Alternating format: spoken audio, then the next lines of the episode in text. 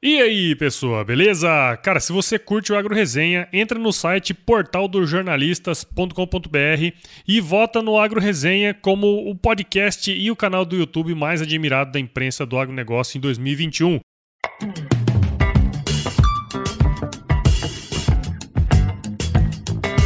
E aí, pessoa, tudo bem? Olha só, a gente tá chegando no último episódio dessa série aqui que tá muito massa. Se você tá chegando agora, volta aqui e escuta os outros quatro que a gente já publicou. Como eu falei lá no primeiro episódio, na minha humilde opinião, a principal conexão entre o campo e a cidade são, sem dúvida, os alimentos. E antes dele chegar bonitinho aí no seu prato, tem muito empenho e suor investidos. Entre o campo e a cidade existe outra coisa muito importante também, que são pessoas, famílias que vivem para produzir. Você acompanhou essa série inédita em que a gente apresentou a história dos principais produtores rurais desse Brasil. Aqui no Agro Resenha, você conheceu quem move de verdade o nosso Brasil. Você conheceu o agronegócio de fato. E tudo isso graças à Toyota eu sou muito grato, cara, graças à nova Hilux 2021. A Hilux é líder de mercado no segmento de pickups médias desde o final de 2016 e traz há oito gerações a tradição enraizada no que oferece e entrega, velho. A Toyota é muito foda nisso aí. Agora ela traz mais força e potência do que nunca, além da sua aparência ainda mais rock and roll. Um novo design, muito mais conforto e segurança também. Itens que foram testados durante a nossa série aqui e muito mais performance para enfrentar todos os desafios. Saiba que com a Hilux 2021 nada detém o seu próximo passo. Bom, agora tá na hora de partir para o nosso último bate-papo especial com meu amigo Caio Zitelli, que além de produtor de café, é podcaster e engenheiro agrônomo também, e vive lá na cidade de Franca, no interior de São Paulo. A cidade fica perto da fronteira do estado de São Paulo com o sul de Minas Gerais e tem uma população aí de aproximadamente 350 mil habitantes. Aqui, a cidade tem história e tradição na produção do café. Eu sou Paulo Ozaki e seja bem-vindo ou bem-vinda à série O Agro é Rock.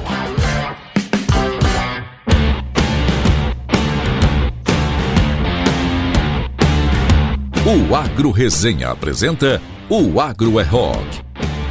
Oferecimento Nova Hilux 2021. A picape mais vendida da categoria. Agora com muito mais força e segurança. Nada detém o seu próximo passo.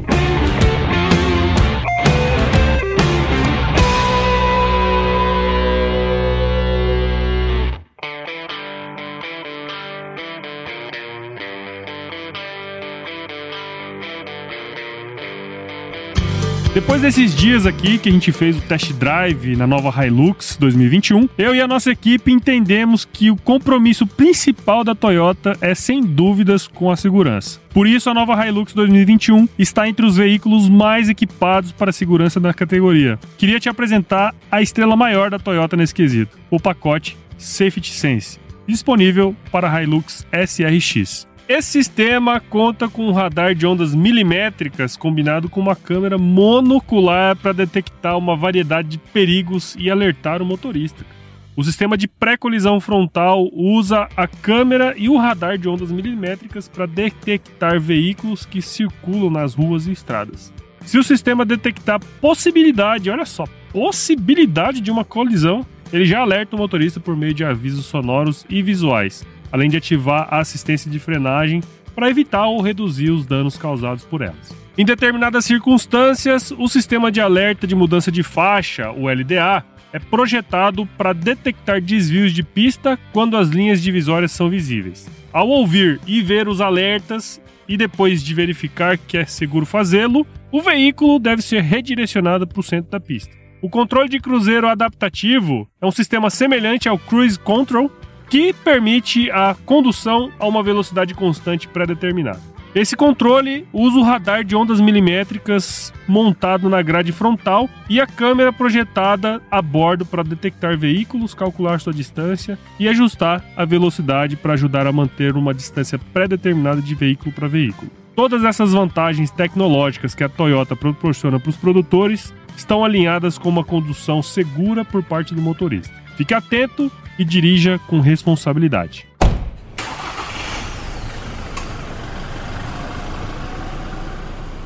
Muito bem, tô aqui então com Caio Zitelli, que é cafeicultor aqui no município de Franca e além disso é o meu grande amigo aí lá de Exalc também, de podcast, de várias coisas. Caio, muito obrigado por nos receber aqui. É um grande prazer poder estar aqui e conhecer um pouco da sua história, um pouco aí do, da história da Fazenda também, né? Seja muito bem-vindo ao Agro Resenha Podcast. Ô Paulo, muito obrigado, meu amigo, pelo convite inicialmente. É um prazer muito grande participar aí do Agro Resenha mais uma vez, desse projeto super legal que você está fazendo. Do Agro Resenha, que para mim é um divisor de águas no agro digital. Eu te falei isso lá atrás, que você ia ser o jovem nerd é, do agro. E você é o jovem nerd do agro, brother. é isso aí. Eu tô mais pra velho nerd. é, mas é, é assim mesmo. Isso é normal. Cabelo branco. é isso aí mesmo. Normal, a gente vai ficando assim mesmo. O seu episódio foi o número 30, né? Do Agro Meu episódio foi o 30. Foi uma das minhas inspirações para eu criar meu próprio projeto também, meu, meu podcast também. Exatamente. Que eu ainda tenho, que é o que fala Exatamente. sobre insetos, né? Que a gente. Eu, eu foco um pouco mais na área do agro, mas mas também é um projeto que tá rolando ainda, graças a Deus. Isso aí, cara. E agora eu tô nessa, nessa luta aí que é ser cafeicultor. Olha só como as coisas vão mudando, né?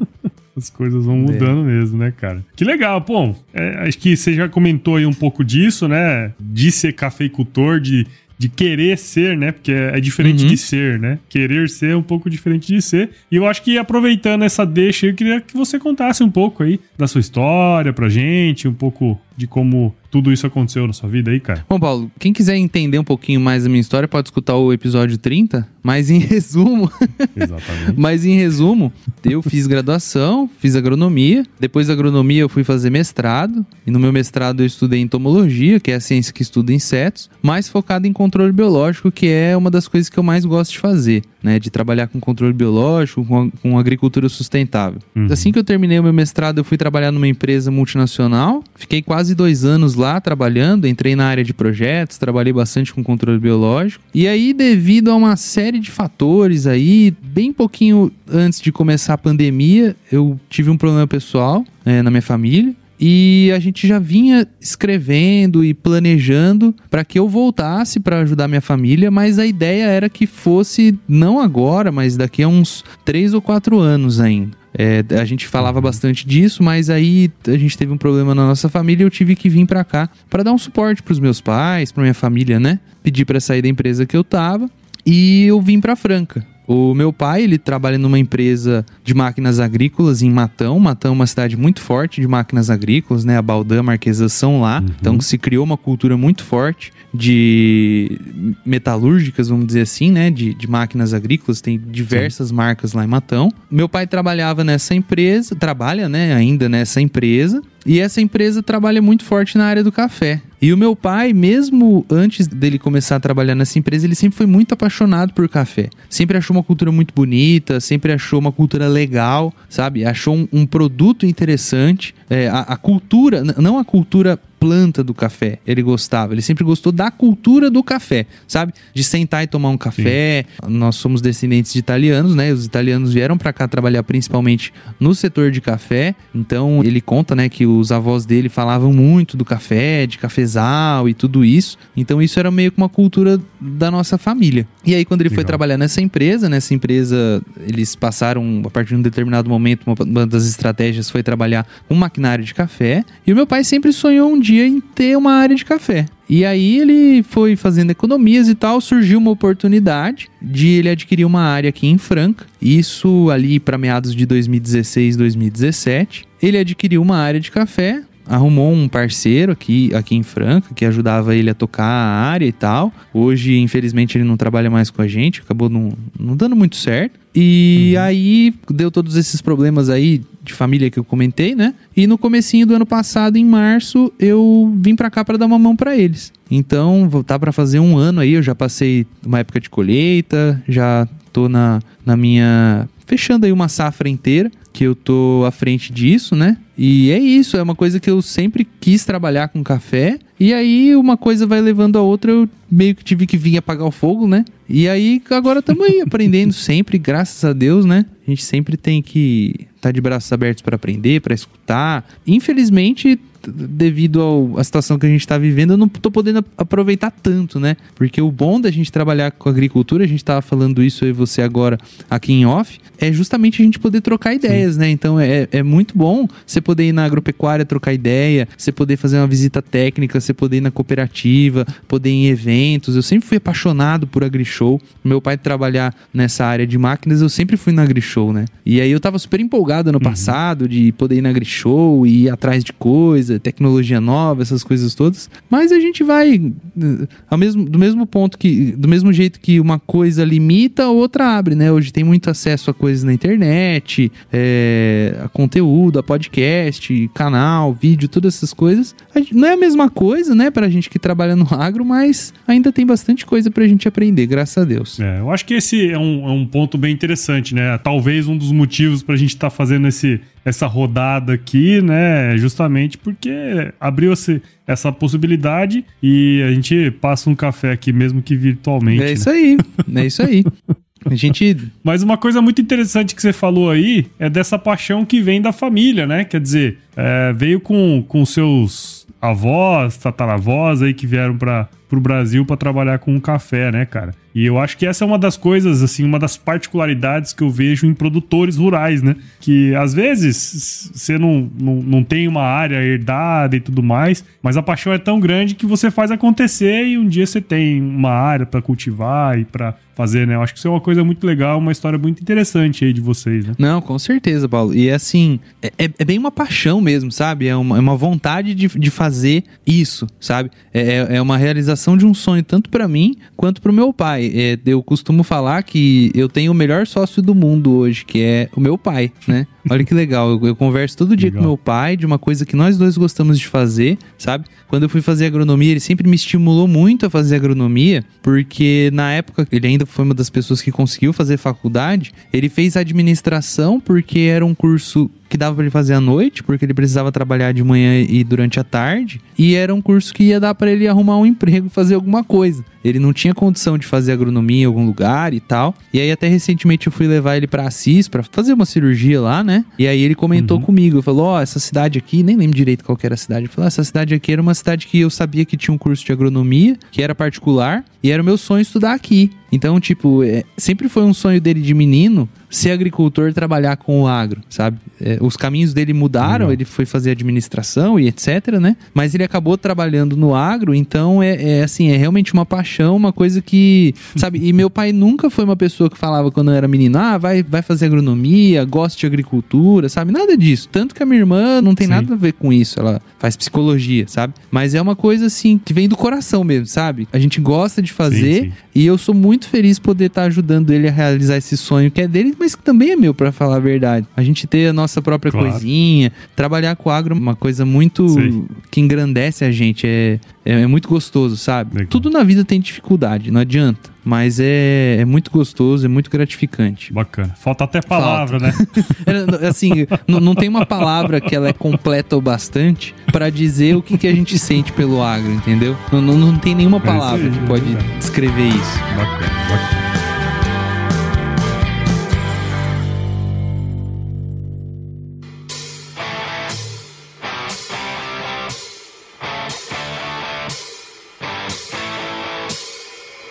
Trazendo assim, você contou um pouco dessa sua história, de toda essa, essa paixão, né, pela cultura do café, não só a cultura planta, mas a cultura uhum. em si, né, de tomar um café, de servir alguém uhum. o café, né? Mas trazendo, dando um passinho antes aí na parte do sistema de produção mesmo, teria como que você contar pra gente como que funciona o sistema aí na fazenda de vocês? Eu, eu não sei se todos os ouvintes são familiares com o café, né? O café, ele é uma cultura bianual. Isso significa que ela é uma uhum. cultura perene, então ela é uma cultura que a gente planta uma vez e fica vários anos cultivando ela. E no caso do café, ele é bianual, que significa que ele tem um ano bom, que é um ano que ele dá uma produção elevada ou boa, vamos dizer assim, e um ano ruim, que ele dá uma produção aí que é pelo menos 40% menor que é o ano que a gente fala que é o ano fraco, o ano de baixa. Tem Sim. alguns produtores que eles fazem, eles, eles lidam com o café para colher nesses dois anos E tem produtores que eles fazem o que a gente chama de safra zero, que é eles fazem um ano muito bom, um ano excelente, uhum. e aí eles fazem toda uma preparação para o próximo ano ser um ano de safra zero, ser um ano fraco, que é um ano que você basicamente vai adubar, vai cuidar do seu café, para o próximo ano ser um ano de arrebentar. É, até sobre a safra bianual eu falei no Mitos e Verdades, eu acho, do, do Agro Resenha. Falou, eu lembro, de, eu lembro desse episódio, falou mesmo. E aí, assim, é, é, é, legal porque cada produtor lida de um jeito, né? Tem produtor que gosta de pegar a sua área, dividir ela em dois, não em dois talhões, mas dividir literalmente em dois e fazer uma área para produzir bem um ano e a outra área para produzir para assim ela fica com uma área boa e uma área ruim todo ano. Tem produtor que usa a área inteira um ano bom e um ano médio e tem produtor que usa a área inteira um ano excelente e, e a safra zero. É, a gente fazia mais essa técnica de usar um ano bom e um ano médio e aí agora a gente está tentando se organizar para fazer a safra zero. É uma coisa que não é tão comum de se fazer, mas é uma coisa que eu andei conversando com meu pai, a gente foi se planejando e a gente acredita que essa seja uma maneira mais fácil da gente se organizar. Isso é uma coisa de, de difícil no agro, porque a gente só tem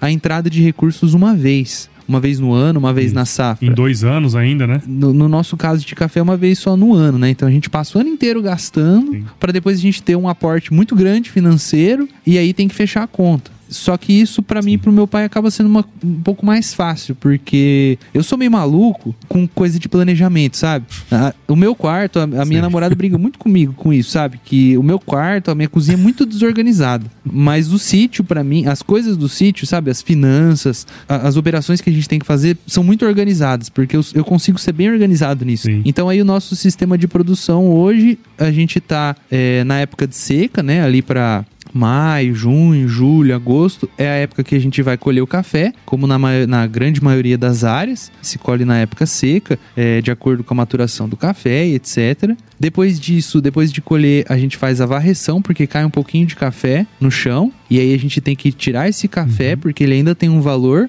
como a gente produz o café arábica, que é um café de qualidade maior do que o Conilon, esse café que fica no chão gente, vale a pena a gente colher e vender ele também. Só para ter uma uhum. ideia, o café de varrição ano passado para nós representou aí uns 23, 24% da nossa produção. Não é um café que ele é vendido como um café de planta, que a gente diz, mas é um, um tanto uhum. considerável, né? Oh, 23%, um quarto praticamente da produção estava no chão, né? Assim, varia muito do ano, varia muito da, do método de colheita claro. e tal, mas é, não deixa de ser um, uma receita interessante, né? E aí depois uhum. disso a gente tem que beneficiar o café, né? Que a gente pega aquele café que é o grãozinho cereja, que é aquele vermelhinho que a gente vê. Aí a gente tem que secar ele. Lá no, na nossa área a gente seca em terreiro, a gente também tem secador, mas a gente preconiza o uso da seca em terreiro, porque a seca em terreiro é uma seca mais uniforme, ela traz mais qualidade pro café. Depois a gente tem que separar esse café de pedra, de pau, de folha, esse tipo de coisa. E a gente deixa ele descansando um tempo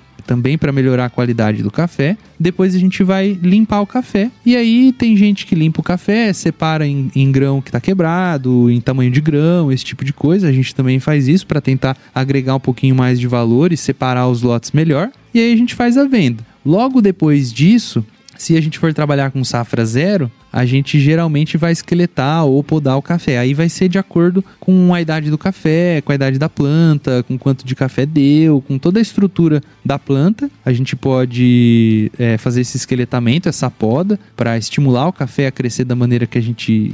que é interessante para a gente, né? Para fazer a nossa produção. E aí depois são os tratos que vão até a colheita em si. Uhum. Logo depois disso você já entra já com a correção do solo, com as adubações, algumas pulverizações, tem pulverização é, protetiva, tem pulverização que é curativa. Aí a gente também planta braquiária na entrelinha. Eu acredito muito nisso, né? Então a gente planta a braquiária na entrelinha para ela fazer uma massa de matéria orgânica, para ela manter a umidade. É... E aí você vai fazendo as pulverizações, tem que fazer várias roçadas. Para quem não sabe, braquiária é, um, é, uma, é uma forrageira, forrageira né? isso. É, é, uma, é uma folha estreita. trabalha com, como pasto para os animais, mas ela é, também é utilizada para fazer massa no, na entrelinha do, dos cafés. A entrelinha é aquele espaço vazio que está entre as fileiras isso de mesmo. café. É isso aí. Tá e aí isso, isso é uma técnica que é um pouco mais moderna, né, da gente fazer. Muita gente pergunta para mim, né, por que você não planta milho, você não planta soja na entrelinha? Daria para eu fazer isso, só que a minha intenção Na nossa área, a gente quer produzir só café. Então a gente quer focar na uhum. produção de café. Eu poderia agregar um valor e tal, só que daí eu ia ter que é, deslocar outro funcionário, mão de obra, maquinário para fazer plantio, tudo isso. Maquinário. Então eu tento focar só no café, porque o meu objetivo, o objetivo do Caio e da nossa família é produzir um café de qualidade. Então, assim, é, graças a Deus a gente tem algum suporte financeiro que a gente consegue manter essas estratégias e tal, a gente consegue fazer tudo bem redondinho para a gente se focar nisso, que é o nosso objetivo, que é produzir o café de qualidade. Então, para mim, isso é muito importante. Então aí eu tô tentando sempre plantar a braquiária todo ano, uma quantidade boa por hectare de sementes para ela nascer bem e manter. E aí além dela segurar a umidade, é, quando chove, ela evita bastante erosão, ela evita ah, o nascimento de plantas daninhas, então eu, eu consigo gastar menos com herbicida, eu consigo é, ter menos problemas com, com doenças, porque eu vou criar um microclima melhor, e eu também estou conseguindo ter um controle de pragas melhor, porque esse tipo de sistema ele favorece quem é o inimigo natural de, de broca, de bicho mineiro, que são as principais pragas do café. Eu criando é, é, essa, essa situação, esse, esse ambiente, eu favoreço tudo dentro do café, né? Então todas as minhas outras operações elas são favorecidas. Sustentabilidade que fala, né? O nome? É tipo isso, né? Aí. Diz que um dia isso aí vai dar dinheiro, vamos ver. Não, mas peraí, cara, você é agricultor, você só mata e polui os rios, né? Joga veneno. É, rapaz. Brincadeiras à parte, né, cara? Eu acho que a, a, gente, a agricultura como um todo, né? Isso é uma coisa muito interessante. À medida que a gente vai conversando com, com as pessoas, a gente consegue entender isso cada vez mais, que é essa, essa procura pela sustentabilidade uhum. real, né? que é tanto uh, usar menos, o, menos insumos, prejudicar cada vez menos o ambiente que a área está inserida. Uhum. E, obviamente, fazendo esses dois, você tem um retorno econômico melhor, claro. né? E tendo um retorno econômico melhor, você pode prover para as pessoas que estão trabalhando com você uma qualidade de Não. vida maior, né? Que é a questão social, vamos dizer assim. Então acho que é, cada vez mais as fazendas estão rumando para esse lado, né, Caio? Não, sem dúvida, Paulo. E assim, isso é até uma meta minha. Eu, eu tô buscando organizar as coisas no sítio porque é, a gente quer ter uma certificação do nosso café, não só pelo reconhecimento e, e, e para ter um valor agregado melhor, mas também porque, cara, eu tenho 28 anos, eu, eu quero ser produtor rural pelo menos mais uns 30, 40 anos. Entendeu? Uhum. É isso que eu escolhi para minha vida. Eu, eu, larguei uma carreira de uma empresa, tudo bem que eu fui ajudar minha família e tudo. E isso é o que eu tenho na minha vida, entendeu? A gente fala disso tudo de sustentabilidade, ah, parece que é muito bonito, que é muito marketing, não sei o quê. Mas o que eu tenho da minha vida é aquele sítio aquela terra que está lá. Sim. Então, se aquela terra erodir, se aquele meio ambiente, aquele aquele ambientezinho que eu tenho lá de pouquinhos hectares, ele for uma coisa desregulada, ou, ou é, eu tiver problema com praga, ou eu não tiver mais água, lá é uma área que hoje eu tenho água. Se eu não tiver mais água, se eu não, não tratar bem o meu funcionário, se eu não tiver uma racionalidade na hora de eu usar os meus insumos, de eu usar os meus defensivos, eu vou acabar com aquilo lá. E eu preciso que aquilo Sim. dure pelo menos uns 30 ou 40 anos, que nem eu falei. Eu preciso um dia plantar meu café lá de novo. Tem os caiozinhos e telezinhos que não, vão vir claro, também e né, isso é o interesse do produtor, entendeu? Ninguém tem 2, dois, 3 mil hectares pensando assim, ah, vou usar esse negócio aqui três anos, depois eu vou, vou pra Marte. Não vai, irmão. É. Não vai. Sim, é, é, assim, é, é, aquilo é o que eu tenho na minha vida. Entendeu? É aquilo que, que nem você, você mesmo fala, é aquilo lá que traz o leitinho para as crianças, entendeu? Eu é preciso claro, manter isso desse jeito. Não, não adianta eu ter 3, 4 anos de uma safra fantástica, incrível, arrebentando, que eu não tenho nem onde pôr café, se os próximos 10, 20 anos eu não tiver mais. Então eu tenho que ter um equilíbrio. Essa que é a sustentabilidade que a gente fala. Não é só a sustentabilidade claro. ecológica, vamos da dizer assim. É, a sustentabilidade ela tem três pilares. É, é a ecológica, é a financeira e a social. Não adianta eu ter uma mata linda, maravilhosa e braquiária, o café bonitinho, e aí o meu funcionário não tem a condição, eu não tô dando EPI para ele, ele tá se intoxicando por causa de algum produto, por causa de algum problema, sabe?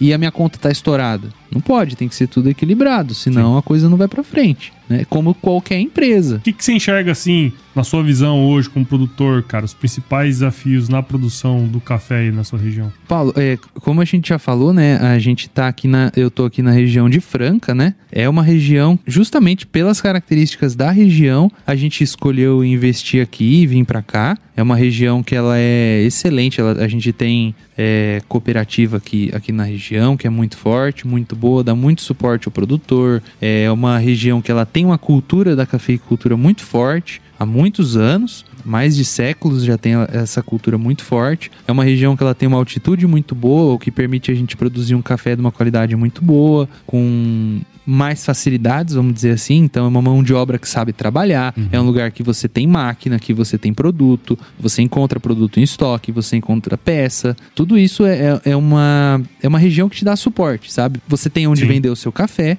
Mas para mim, conversando com os outros produtores, com o produtor amigo do meu pai, com o vizinho, essas coisas, eu vejo que graças a Deus aqui na região, o produtor ele sabe muito bem produzir café. N não existe gente melhor para produzir café do que os produtores de café daqui da região. Eles conhecem as máquinas, uhum. eles sabem regular as máquinas, eles sabem usar, eles sabem adubar, eles sabem quando tem que fazer uma pulverização, quando não tem. Existe uma equipe técnica muito forte, dando suporte para o produtor aqui no campo. Isso é muito bom, tanto das cooperativas quanto das agropecuárias, é, terceiros, é, auditoria, todo esse tipo de coisa é muito forte aqui. E isso é muito bom. Mas, na minha opinião, o principal desafio da produção aqui hoje, que é, na minha opinião, o porquê algumas pessoas não estão tendo muito sucesso é, financeiro mesmo aqui na região, é infelizmente conhecer a qualidade do café. Hum. Na, na última safra, por exemplo, a gente acabou tomando algumas decisões que não foram tão acertadas, na minha opinião,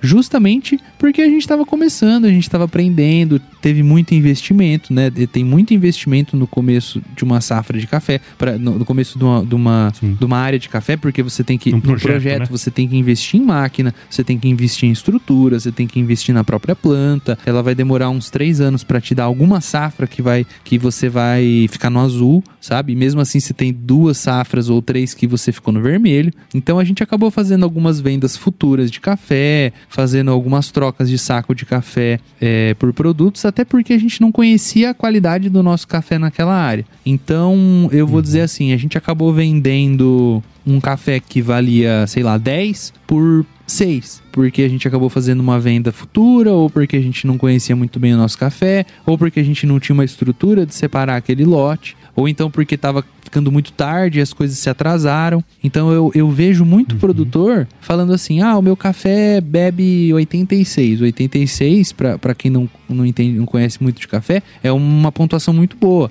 Café acima de 80 é café tipo exportação, é, é café que, que é considerado café especial. Fazer 86 é uhum. é muito difícil sabe? É, você precisa de uma série de características de qualidade para vender esse café a esse preço. E ele não vai ser aquele preço de café que você vê no CPEA, por exemplo. Aquele preço de café no CPEA Sim. é um bica corrida, que a gente fala, que é um café que ele não está separado, ele é um, ele é um café mais é um commodity, café commodity, né? exatamente. Então, assim, infelizmente tem muito produtor na região que, por falta de conhecimento, ou por falta de algum suporte, ou de alguém explicar para ele, que acaba jogando o café dele no mercado como commodity. Aí pega um atravessador, pega alguém que fez uma troca de produto e entende um pouco mais de café, separa aqueles cafés em lotes e acaba ganhando um pouco mais de dinheiro. E não tem problema nenhum ganhar mais dinheiro, sabe? Mas eu acho que isso podia ajudar muito mais o produtor se tivesse um pouco mais de conhecimento, de suporte, e isso é um pouco do que eu tô tentando aprender. Como separar esses lotes e como tentar ganhar um pouquinho mais. Mesmo que for 10, 15 reais por saco, já ajuda muito. Vocês estão parecendo aí o São Paulo quando vendeu o Kaká pro Milan, né? Comprar, os caras compraram um crack a preço então, de banana. Não, mas é sempre assim.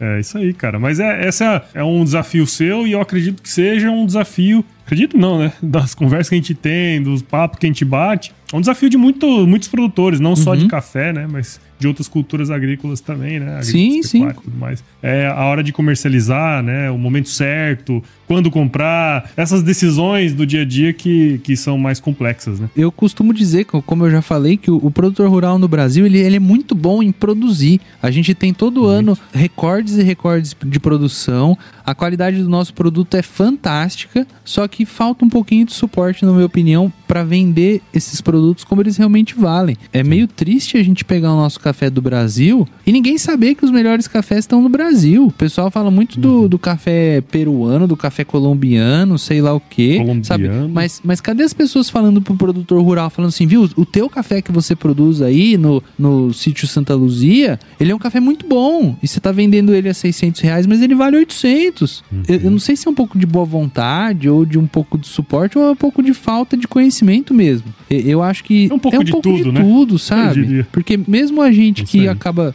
tendo acesso e conhecendo um pouquinho mais, a gente acaba não tomando umas decisões tão boas, justamente porque a gente não tem tempo. A gente precisa é, resolver um trator que quebrou, Sim. ou um pneu que furou, sabe? Ou fazer uma pulverização correndo porque aconteceu algum problema e a gente não tem tempo de sentar no mercado e discutir. Ou a gente também não tem mesmo cunho comercial de negociar. E aí, às vezes, a gente uhum. pega um, um produto extremamente de uma qualidade gigante e a gente não sabe vender. Isso é, isso é, é, isso é bem ruim. Acho que esse é um, é um processo de aprendizado, né? E tem muita gente ainda que está em vias de aprender uhum. isso aí. Não, não é tão simples assim.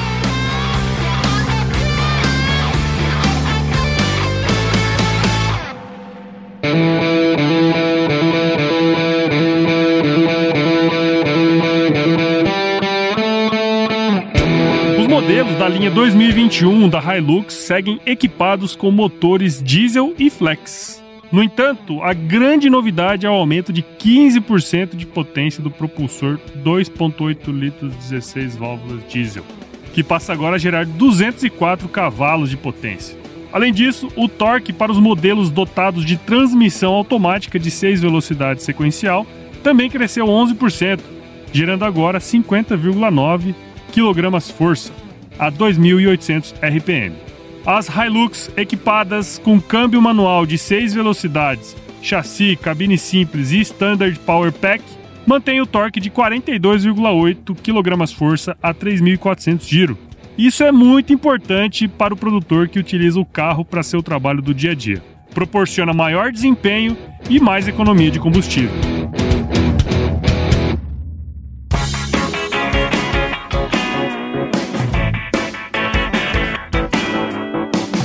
Como produtor rural hoje, né? Hoje você é um produtor uhum. rural, certamente você teve que ser forte aí para superar alguma adversidade, uhum. né? Acho que se você pudesse, cara, compartilhar com a gente um momento aí da sua vida que você teve um grande desafio e após superar esse desafio, você saiu mais forte do que antes, cara. Tem algum assim que você lembra que você pode compartilhar com a gente aí? Eu acho que esse maior desafio que eu tive foi realmente esse, sabe? De ter que dar um pause assim no, no que eu tinha de perspectiva, né? Você fez agronomia igual eu. Quem faz agronomia sonha em trabalhar numa multinacional. E eu tava realizando esse sonho. Eu morava numa fazenda que ela era gigante, ela tinha 140 mil hectares. É, a nossa equipe trabalhava em 8 mil hectares que ainda assim é uma área muito grande. Tipo, e trabalhando numa empresa multinacional, com todos aqueles benefícios que uma empresa multinacional tem, com mil perspectivas de, de fazer uma, uma viagem, de fazer um passeio e reunião em inglês e todas essas coisas legais que a gente vê de empresa multinacional. E aí eu tive que uhum. abrir mão disso para poder vir dar uma mão para os meus pais. E graças a Deus eu tive essa oportunidade, porque muita gente não pode fazer isso, né? Abrir mão de um trabalho uhum. para vir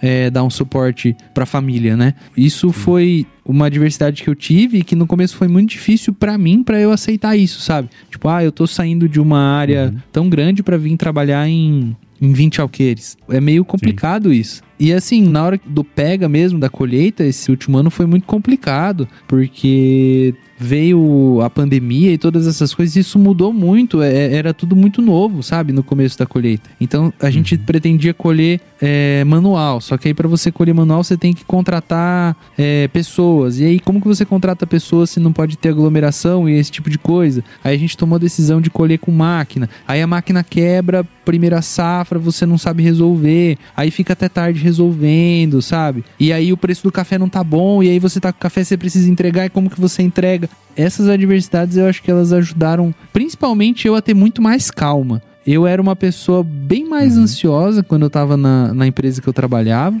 Eu perdi a noite, sabe? De ficar nervoso, de ficar preocupado com uma coisa que eu não podia resolver.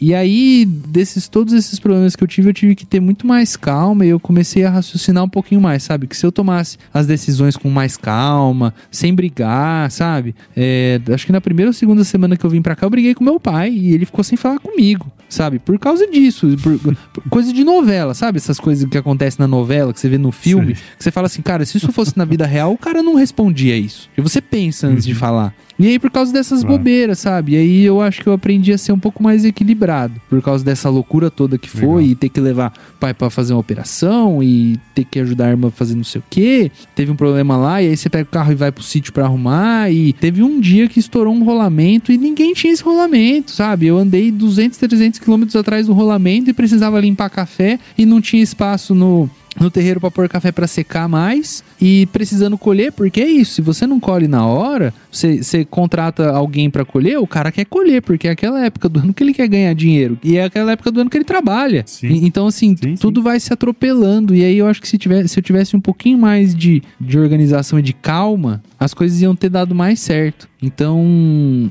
eu acho que isso me ajudou a sair mais forte, sabe? No final, na hora que deu tudo certo, foi tudo bonitinho, a gente conseguiu entregar o café e deu certo e, e não deu prejuízo, eu acho que isso me ajudou a, a falar assim: não, se eu tivesse levado as coisas um pouquinho mais de calma, eu tinha sofrido menos e o resultado teria sim, sido o mesmo. Então, assim, se, se, eu tivesse.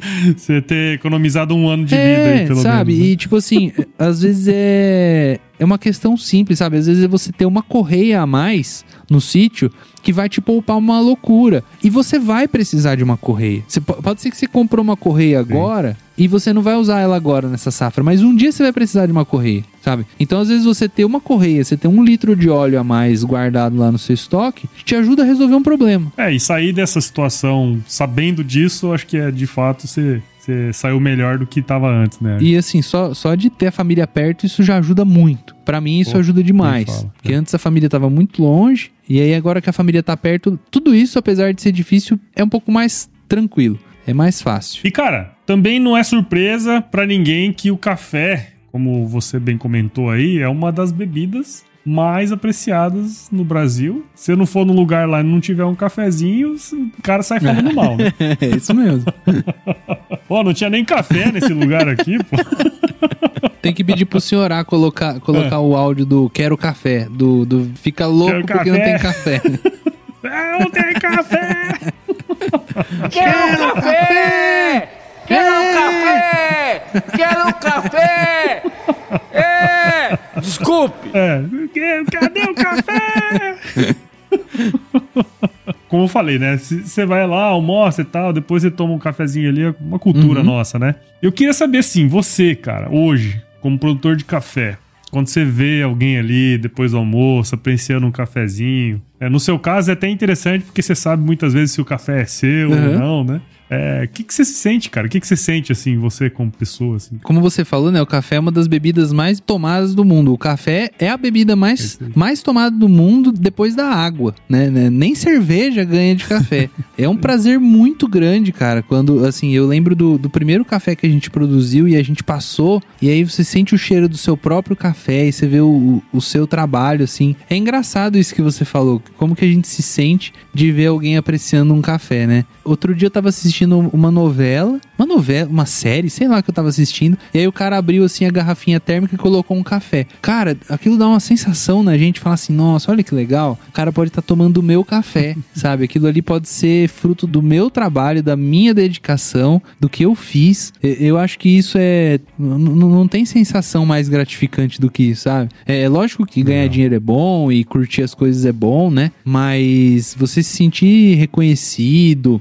você vê alguém tomando um café, você vê alguém, num restaurante alguém pedindo um café. Só, só, o barulhinho da máquina de café expresso já, já dá um, um, um sentimento bom na gente, sabe? O coração já bate, bate Não, já, já muda, assim, sabe? Parece que você escuta e você quer olhar o que, que tá acontecendo. Nossa, é, é, é um sentimento Legal. muito bom. Eu não sei se é um Legal. reconhecimento, eu não sei, eu acho que a gente é muito apaixonado com, com a agricultura. E aí você vê é. isso que é parte do seu trabalho, mesmo que não seja o seu café, dá um, um sentimento bom, uma coisa boa assim na gente, sabe? É, afinal você faz parte de uma é, cadeia, né? Sabe? Tipo, se não tivesse todos esses elos, né? Não, não então, daria certo. Então, mas é muito legal isso, cara. É muito legal e, e, e, é muito feliz a, a, gente.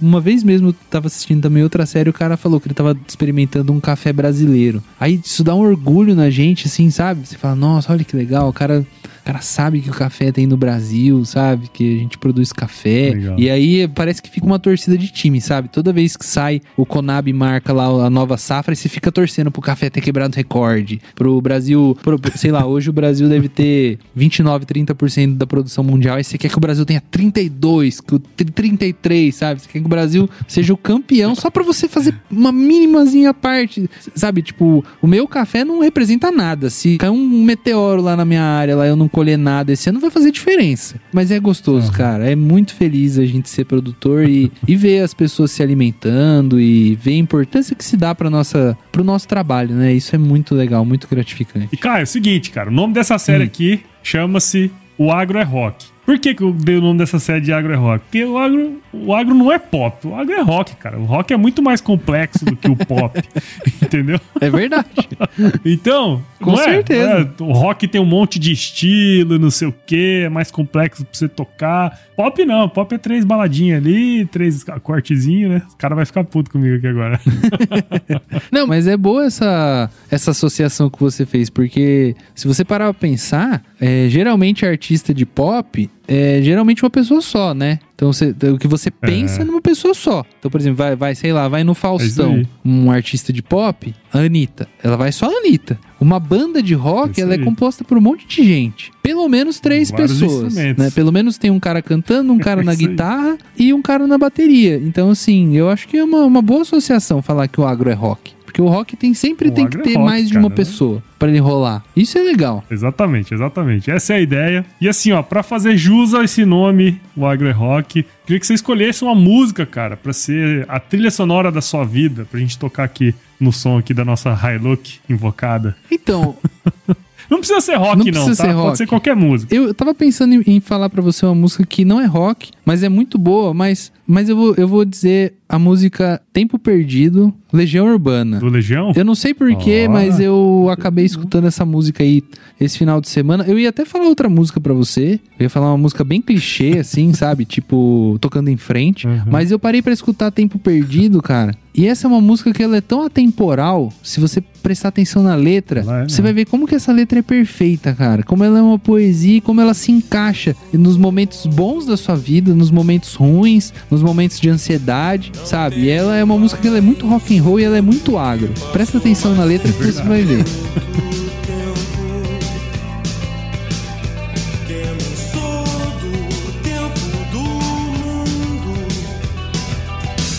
galera vai estar tá escutando aí no som aqui da, da nossa Hilux invocada. É bom esse som, cara. Deu, deu pra ver que é bom mesmo. É bom, você viu? Você viu que é bom? Hã?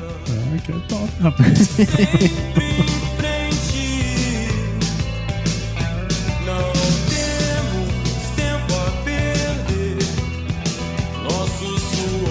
Seguinte, você acabou de ouvir essa música nesse novo sistema de som da JBL com seis alto-falantes, dois tweeters e um subwoofer. Cara, o som é rock and roll da pesada mesmo. O sistema faz parte da central de conectividade da nova Hilux 2021, que tem uma central multimídia de 8 polegadas com Apple CarPlay e Android Auto. Conexão Bluetooth, câmera de marcha ré, TV digital e GPS integrado. Além disso, para a versão Power Pack, tem um aparelho novo de áudio, com tela touch e com a conectividade Android Auto e Apple CarPlay. E Caio, depois dessa música super legal que a gente escutou aqui no som do, do carro, é, foi um prazer estar com você nessa viagem, cara. Muito obrigado por participar com a gente aqui no Agro Resenha mais uma vez, né? Você que é um cara que escuta o Agro Resenha, conhece. Eu fiz questão de trazer você porque você conhece todo o processo desde o início do podcast e a gente sempre trocou ideia, é, desde o episódio, sei lá, 10, 15 ali, a gente tá trocando Verdade. ideia, você criou o seu podcast e é bom, muito legal saber que você tomou várias decisões importantes na sua vida recentemente e que agora você tá aí, é. cara, mandando ver e aprendendo e, e, curtindo esse processo, porque o que vale é o processo, né? Não a chegada, né? Levando em consideração que nós estamos na Hilux, o que importa é o trajeto, é não mesmo. a chegada. É isso mesmo. Espero que quem esteja escutando a gente, você que tá aí do outro lado, escutando esse, esse bate-papo meu e do Caio aqui, Espero que você tenha entendido um pouco mais sobre a produção do café, seus desafios, as suas coisas boas e tudo aquilo que envolve a produção do café, né? Especialmente as pessoas. Você vê que não é só produzir, né? Tem toda uma questão envolvida aí, um amor envolvido no, na produção, a família, né? A gente costuma dizer que o agronegócio não é familiar, mas o agronegócio é muito familiar, cara. A grande maioria das pessoas trabalham com as famílias. E isso é, uma das coisas que eu gostaria muito. Eu acho que, como esse é o último episódio dessa série, eu acho que a gente terminou com chave de ouro também, mostrando que é justamente isso, cara. As pessoas que fazem acontecer no dia a dia. Então, muito obrigado. Parabéns pelo seu trabalho, viu, cara? Que alimenta o mundo aí, as pessoas aí, todo mundo que tá escutando a gente, cara. Parabéns. Ô, Paulo, obrigado. Eu quero agradecer mais uma vez aí a oportunidade de conversar com você. Sempre um prazer muito grande. Espero que o pessoal tenha conhecido um pouquinho mais de café, né? Eu ainda tô aprendendo, eu, eu, eu tenho todo o tempo do mundo, ó, para aprender sobre café. A gente tá sempre aprendendo. Todos os dias que você acorda, né? Não lembra mais o tempo que aí passou. Aí eu tomo um café, aí eu lembro do tempo que passou.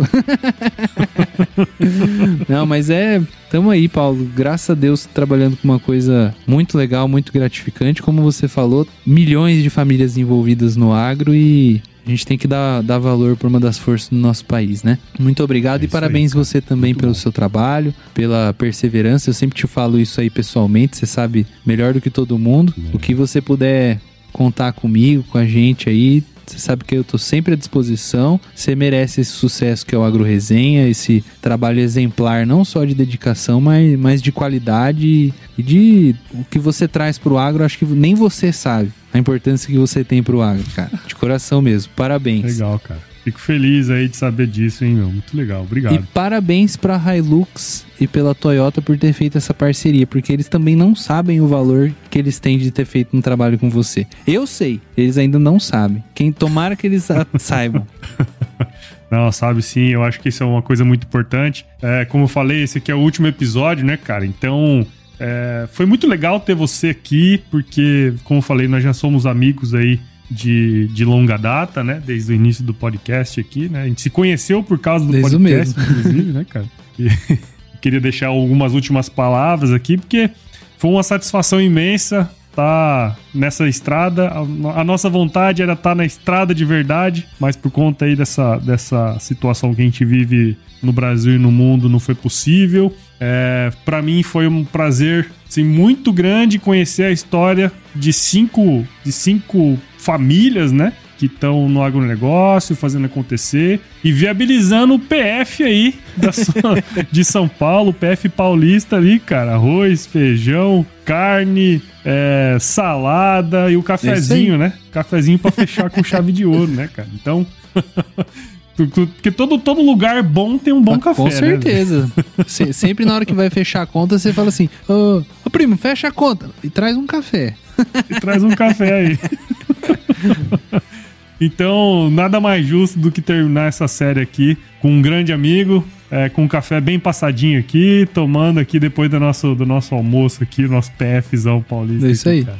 Obrigado de novo, velho. E tô muito feliz que isso aqui deu certo e que venha os que próximos. Que venha os né? próximos. Muito sucesso para vocês. Fica com Deus. Legal, cara. Muito bom. E aí é o seguinte, viu, o Caio Zitelli? Você falou que não conhece muito ainda de café. Eu sou suspeito para falar porque eu acho que você conhece pra caramba. Só que se chegar alguém aí na fazenda e falar pra você assim que não é muito do agro, não conhece muito, ah, o agro não é sustentável, você tem que falar para ele o seguinte: se chover não precisa molhar a horta. Exatamente. e tomara que hoje chova, porque eu preciso dessa água. Eu não tô podendo molhar a horta agora não.